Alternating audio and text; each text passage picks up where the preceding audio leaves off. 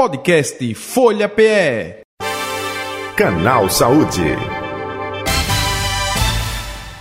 Peito escavado, hein?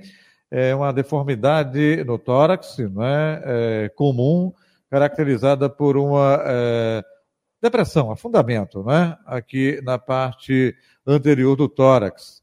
É, quem vai explicar né, o porquê disso, né, quais são as causas, também formas de tratamento, como eu disse, é o nosso convidado de hoje, o Dr. Wolfgang Aguiar, cirurgião torácico, com a gente.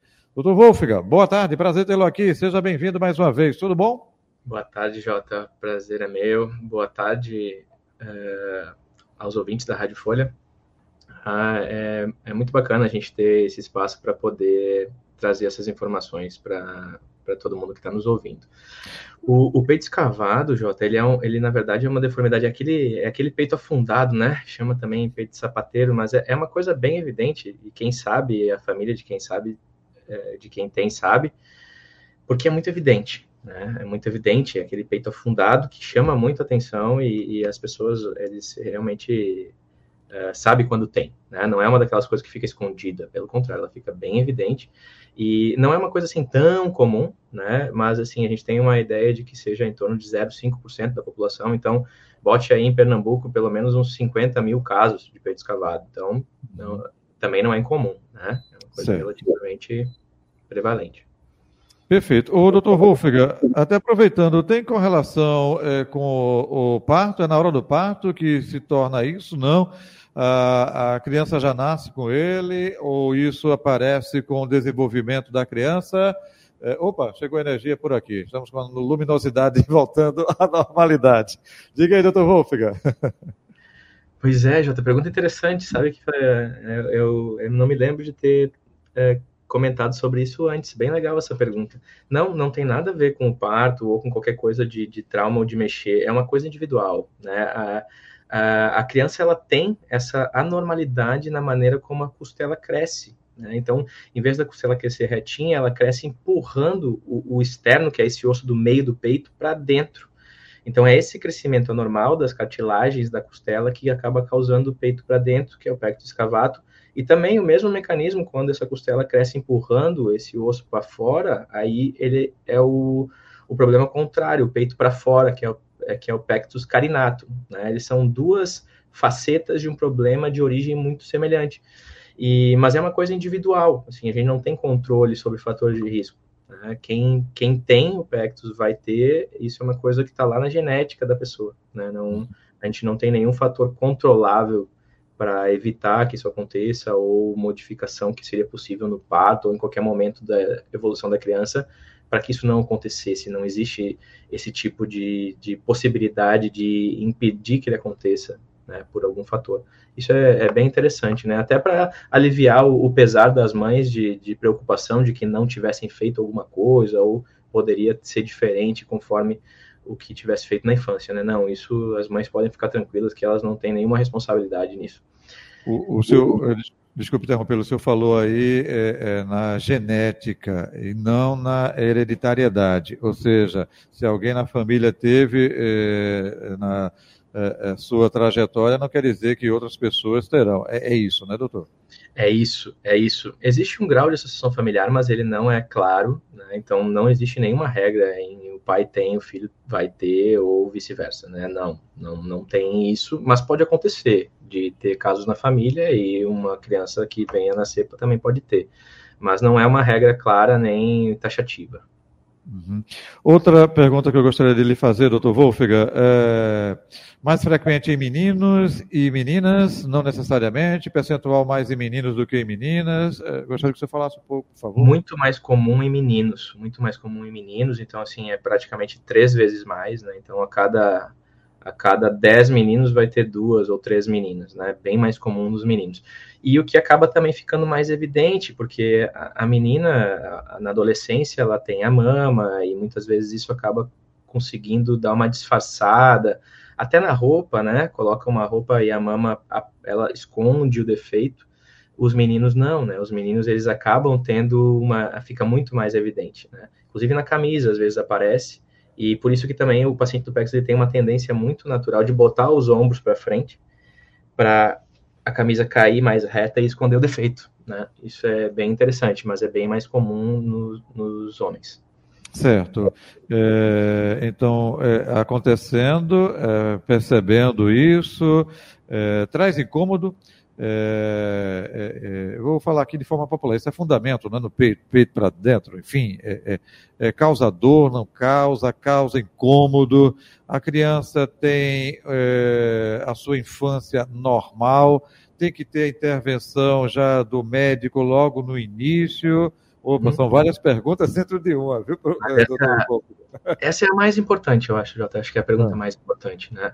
Uh, do ponto de vista de, de doença em si, ou de ter sintoma de dor, desconforto, não. Isso não, não acontece, né?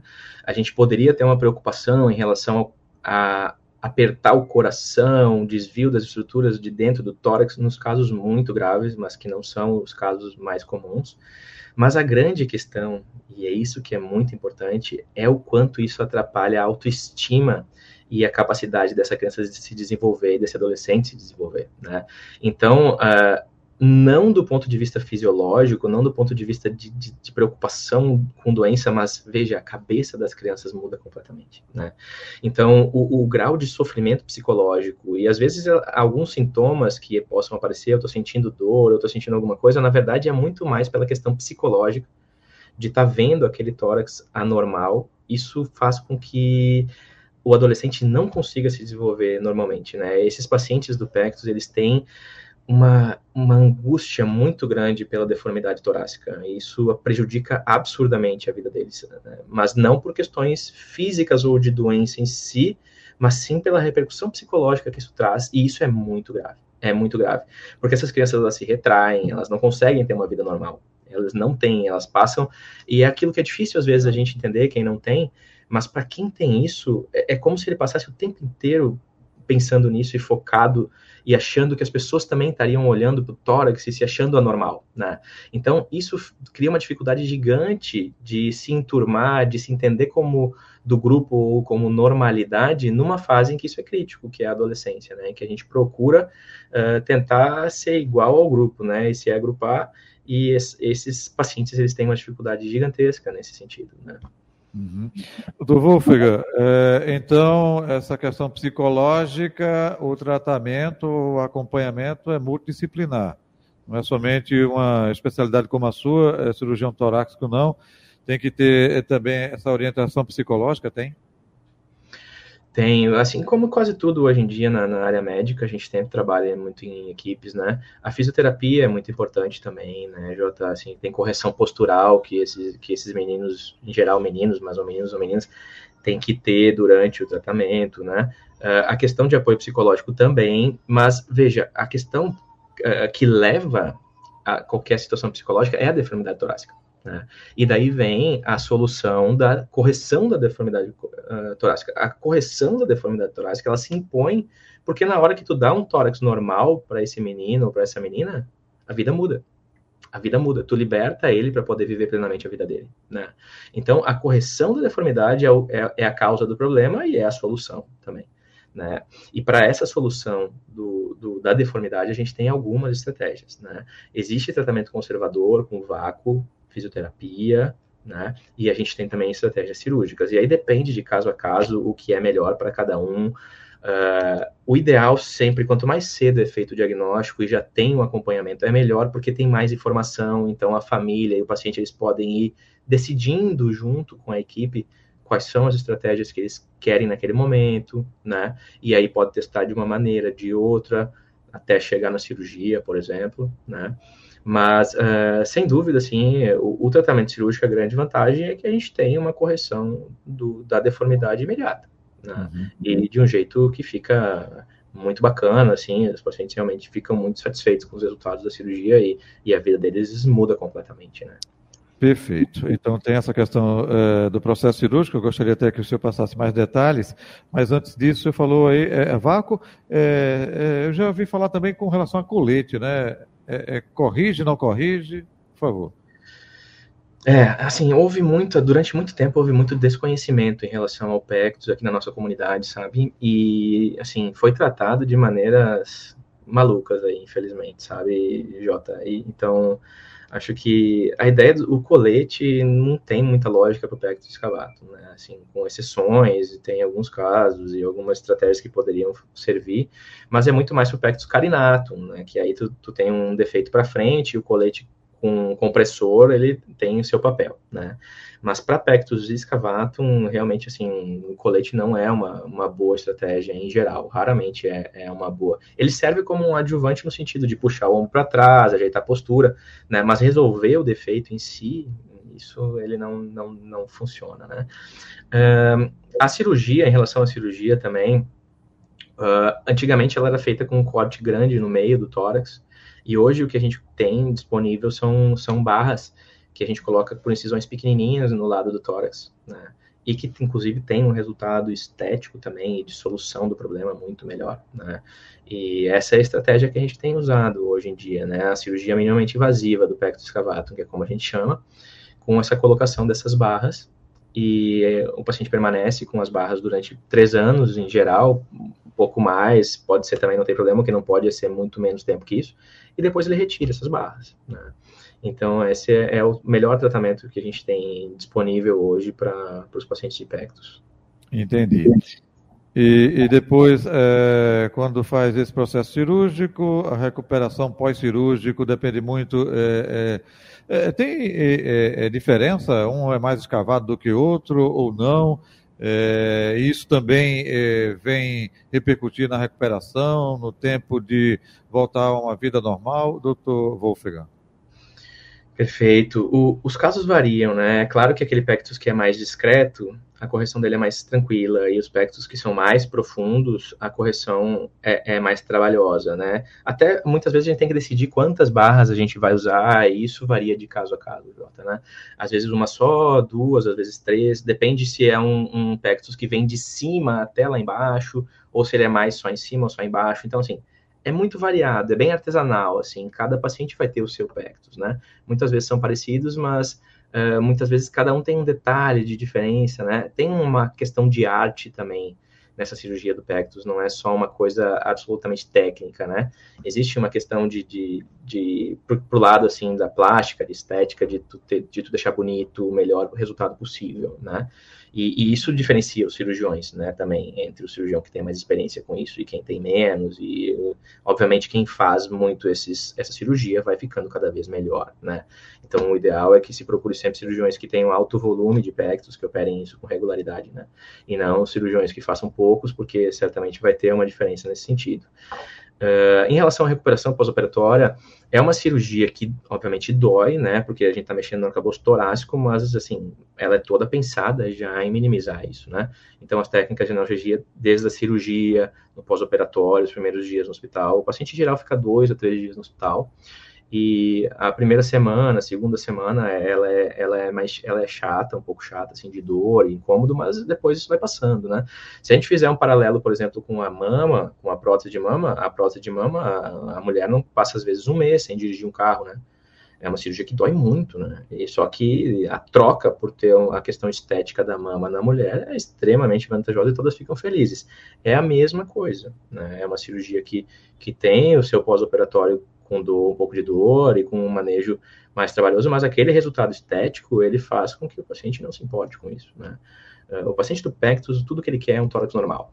É tudo que ele quer. Ele, ele, uhum. ele, ele não consegue viver com, aquele, com aquela deformidade. E no momento que ele ganha um tórax normal, a dor é secundária. Ele está feliz da vida porque ele tem um tórax normal. Né? Então, é, esse é o ponto principal, eu acho que, que a cirurgia realmente ela muda radicalmente a vida das pessoas. E eu sempre digo, né, a gente não tá, a gente tá operando o tórax, mas na verdade o grande trabalho que a gente faz é na cabeça das pessoas, né? de libertar esse adolescente para poder ter uma vida normal, né?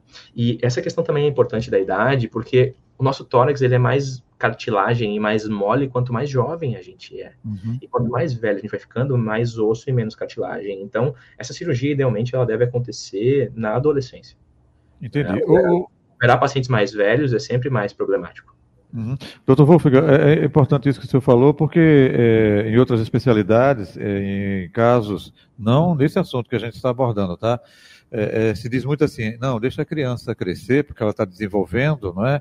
é? É, ossos, músculos, enfim, quando chegar na idade aí, 18, 20 anos, a gente faz a cirurgia. É, pelo que o senhor está falando, então, é o contrário, com é, justamente o peito escavado, quanto mais cedo é melhor, na adolescência principalmente, é isso? Exato, exatamente, né? Existe muita lenda em relação ao pectus, né? O clássico vai fazer natação que vai melhorar né? Tem as lendas urbanas aí sobre o Pectus que a maioria delas está completamente equivocada, né? E o maior cirurgião de Pectus do mundo, que é um sul-coreano, ele opera crianças, 6, 7, 8 anos, né? Em geral, aqui no Brasil a gente não faz isso, a gente opera adolescentes, a partir do momento em que eles, eles tenham mais a queixa, né? Mas esse cirurgião, ele, sem dúvida, e os resultados dele são muito bons, ele opera as crianças porque, porque os resultados são melhores ainda porque a parede é muito maleável, né?